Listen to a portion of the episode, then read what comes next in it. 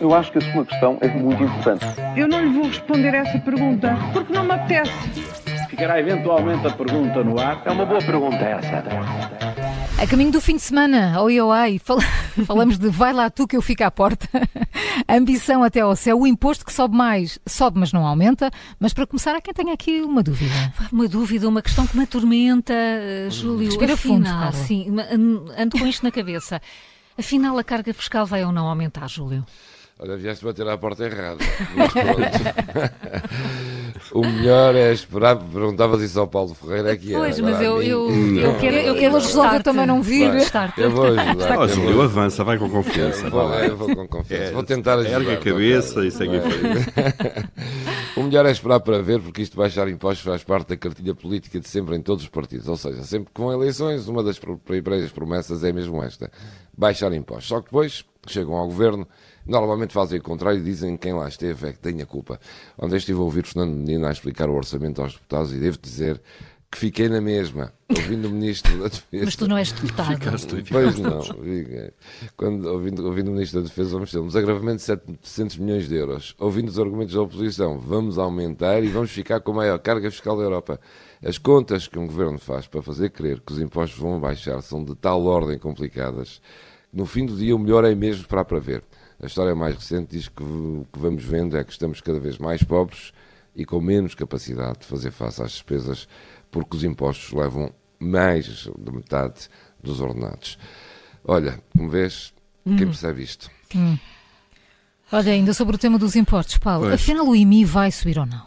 Olha, cá preciso está mais um saber exemplo. Cá está mais um Tu exemplo. precisas mesmo de saber disto, João. Mesmo. Pois, é so- sobre o IMI, nos últimos dias tivemos eh, sinais contraditórios, não é? Pois, lá Eh, está, sim. Tivemos, por um lado, o Secretário de Estado dos Assuntos Fiscais, Nuno Santos Félix, a dizer que há um desalinhamento do valor patrimonial tri- tributário eh, eh, dos imóveis face eh, àquilo que é o valor deles no mercado. Eh, E que isso deve corrigir, deve ser corrigido. Ou seja, eh, o que o Governo diz é que o Governo, eh, que o valor está, que está atribuído nas finanças aos imóveis está hoje muito abaixo do valor do mercado, o que é normal porque os preços no mercado têm subido muito.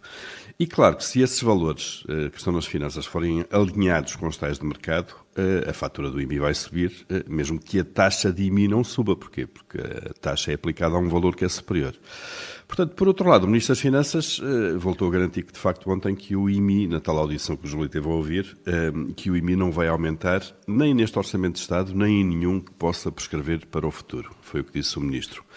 E, portanto, podem os dois ter, ter razão. A taxa de IMI eh, pode não subir, eh, mas as pessoas podem pagar mais IMI. Como? Mudando, então, o tal valor sobre o qual incide o IMI.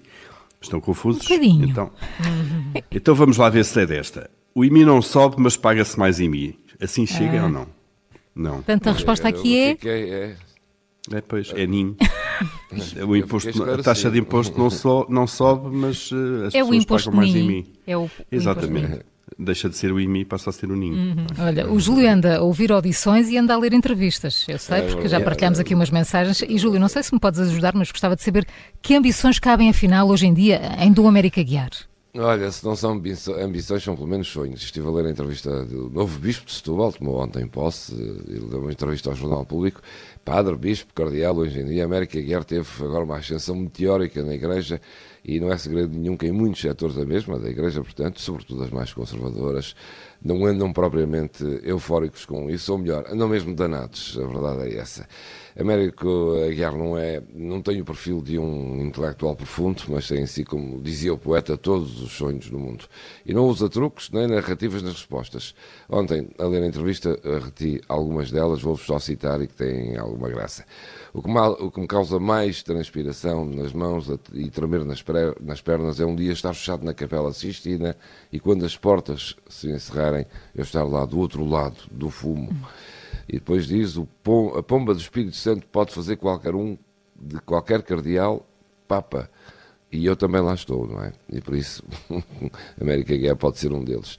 Curioso é o facto de agora ser bispo de Setúbal, precisamente uma diocese muito marcada por Dom Manuel Martins, que na época era conhecido como o Bispo Vermelho, que denunciava uma extrema pobreza e pressionava muito o governo da altura. Questionado sobre se também ia ser o Bispo ou o Cardeal Vermelho, teve esta resposta. Não há bispo mais vermelho do que um cardeal, até por causa das vestes.